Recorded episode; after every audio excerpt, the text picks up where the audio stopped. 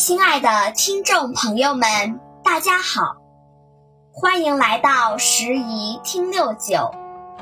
今天由北京市非物质文化遗产代表性传承人池尚明老师为大家讲述八达岭长城传说之三遗迹。明朝末年，八达岭的守将叫唐通，他的家住在八达岭西边十里远的石峡关。有这么一天，发生了一件意外的事儿，这唐通的家里可就热闹开喽，险些出了人命。这一天正是八月十五，唐通在八达岭操练兵马，完事儿之后可就天黑了。等他回到石峡关的时候，应该是晚上十点多钟了。唐通走到家门口，碰见家院，就问家中可否有事儿。家院说家中无事。这时候丫鬟出来了，插了一句：“谁说没事儿？王先生染病在床，天黑的时候，少爷还给送去一床被子呢。”王先生叫王彪。是唐府请来的私塾先生，就住在书馆里。书馆离唐通的府上不远。唐通没进家门，转身就去书馆看望先生。先生正躺在炕上，盖了两层被子，捂着发汗呢。出于礼节，这先生想起来。唐通说：“你可别动，正发汗呢，别再受风了。”炕上有个书桌。书桌上有煤油灯，唐通就把煤油灯点着了。这煤油灯一点着，屋里亮堂多了。唐通就看见书桌下面有一只绣花鞋。物见本主会说话，唐通一眼认出来了，这绣花鞋不是别人的，正是自己夫人李月英的。哎呀，没想到夫夫人背着我跟教书先生勾搭上了。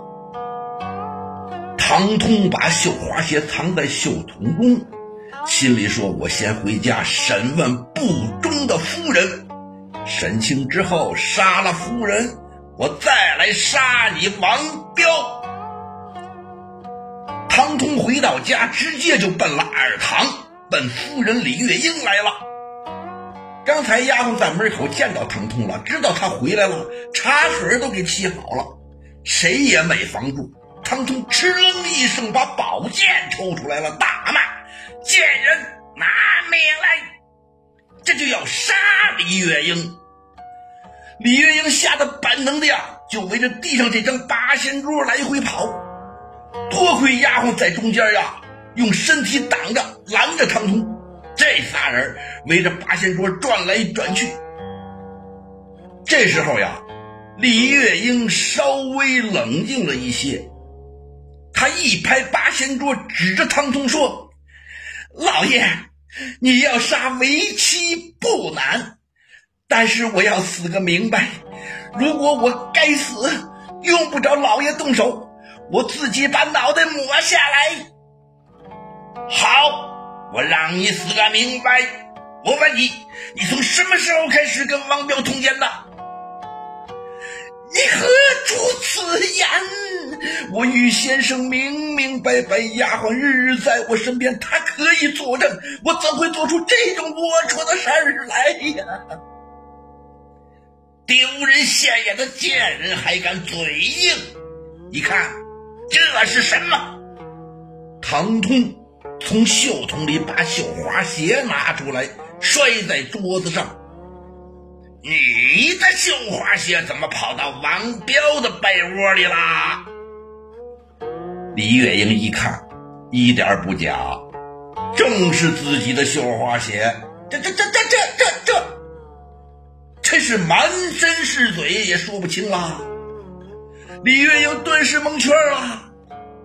李月英喊着。绝无此事！我清清白白，这是要冤死奴家呀！这时候呀，李月英还真是受不了这种突如其来的这么大的屈辱。唐府呀，非常体面的唐府呀，也是官宦人家呀，怎么会出这种事儿呀？我背着这么一个坏名声，我还有脸面活着吗？李月英可就想到了悬梁自尽。可是他又一想，自己孩子还小，自己死了，这孩子可就受罪了。我自己死了也罢，可是王先生也说不清了，也得被无辜被杀。他这才没寻短见。唐通又举着宝剑要追杀李月英，丫鬟这泼辣劲儿上来了，这回也不拦着了。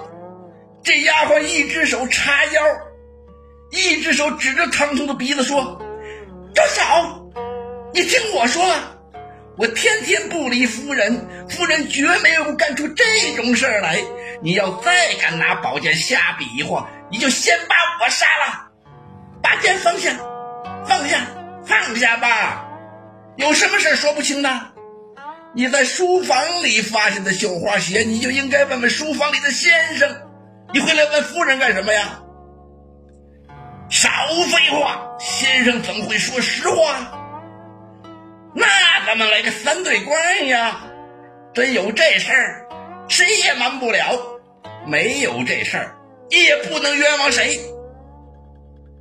丫鬟这一句话提醒了唐通，三对光，这个方法不错。说话间已经是半夜了，唐通说：“既然这样，现在你就去给我叫先生的门。”你就假装一个人去的，但是你必须叫的慢点儿、轻点儿。王先生若是不给你开门，证明你们两个都是好人；若是开了门，说明你们两个是一对狗男女。李月英被逼到这个份上，也只好去叫门。再说王先生是唐府请来的。平时很受尊敬，但是夫人必定是唐府家里的主人呀。先生不知道唐府现在发生什么事儿了。唐府的主人来叫门，按照常理来说，搁谁谁也得开呀。最起码你得开开门问问有什么事儿。可是只要门一开，这不就坏了吗？李月英奔着书馆走，就像奔着阎王殿去一样。他心里边这个难受呀，不知道眼前将会发生什么事儿，不知道这个先生是不是要给开门。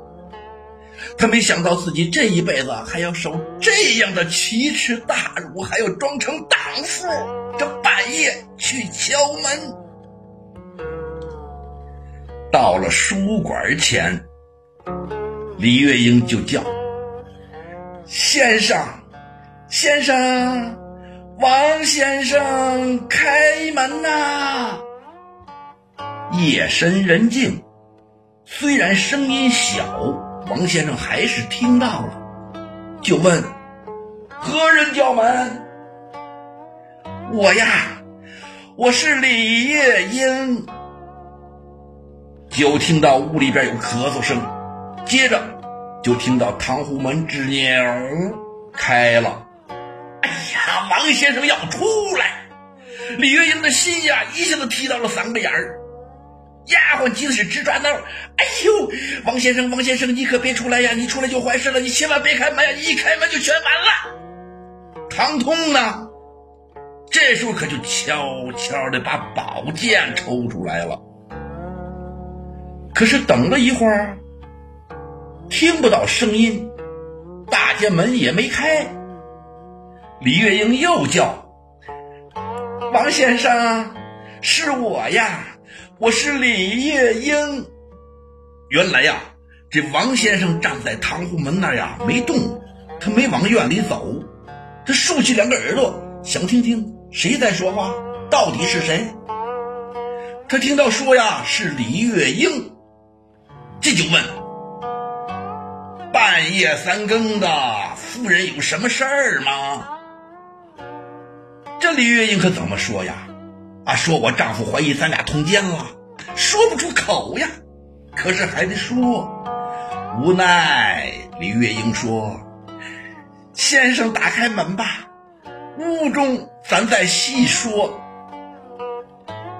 半夜三更的，我不便给夫人开门呐。唐府出了什么事儿，咱等到天明再说吧。李月英在门外，那眼泪早已经是吧嗒吧嗒掉下来了。为了证明自己的清白，李月英也顾不得羞耻了。他说：“八月十五，月正明，你我二人有私情。”王彪王先生一听，当即喝道。夫人，请自重。你我何曾有私情？唐老爷请我来到府上，对我不薄。我若有非分之想，如何对得起唐老爷？夫人平日里贤惠有加，今日如何说出这些荒唐之言？还请夫人速速离开，不然我就大喊大叫，惊动四邻。让邻居叫来唐老爷，让唐老爷看个分明。李月英在门外，这就哭出了声了。王先生不知道门外还有唐老爷跟丫鬟呢，他听到李月英哭了，以为李月英不想走，接着就开导李月英说：“夫人，你听我讲。”昔日有一王华先生上京赶考，一步来迟，误了皇家考场，有心回家，缺少盘费，只得在大街卖文度日。有一张大老爷下朝回来，见到王华文采出众，相貌惊人，将他带到府中。张大老爷有一位三房太太，见到王华相貌超群。便让丫鬟送来一把扇子，扇面上画着月亮和庭院，正如你我现在的光景。王华先生自觉受到羞辱，随即拿笔在手，写上了一句：“未曾起意，神仙知。”将扇转回，三房太太打开一看。羞愧难当，悬梁一死。后来的王华先生得中头名状元，俺王彪虽不及前人，但也是两榜的进士，岂能败坏名声，损折英功？败坏了我的名声倒是小事，败坏了守将唐通唐大人的名声，那可是大事儿。今日。夫人说出如此下流之言，这唐府我是万万不能再待下去了。明早我便走人，从此你我如同陌路，绝不相识。唐通听到先生说出这一派话来，这心里的疙瘩解开了，全明白了自己。冤枉了夫人了。这回夫人和丫鬟走路也快了，直接回家了，也不理睬唐通了。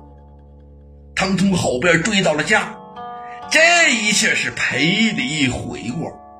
可是夫人不干，你想杀我就杀我，想给我扣屎盆子就扣屎盆子，你还让我去半夜叫门。我在你眼里还是人吗？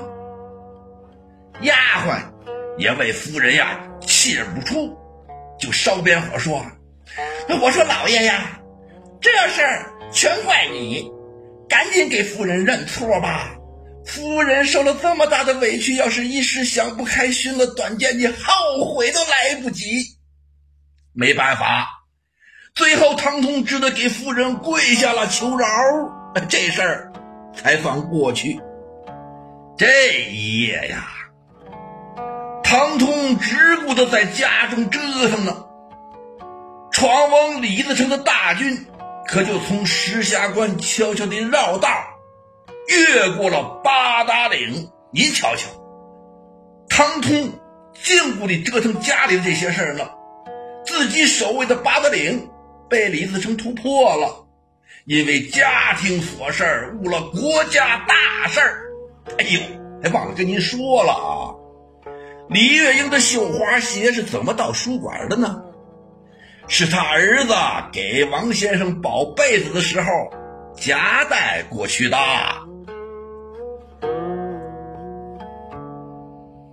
感谢大家的收听，咱们下次见。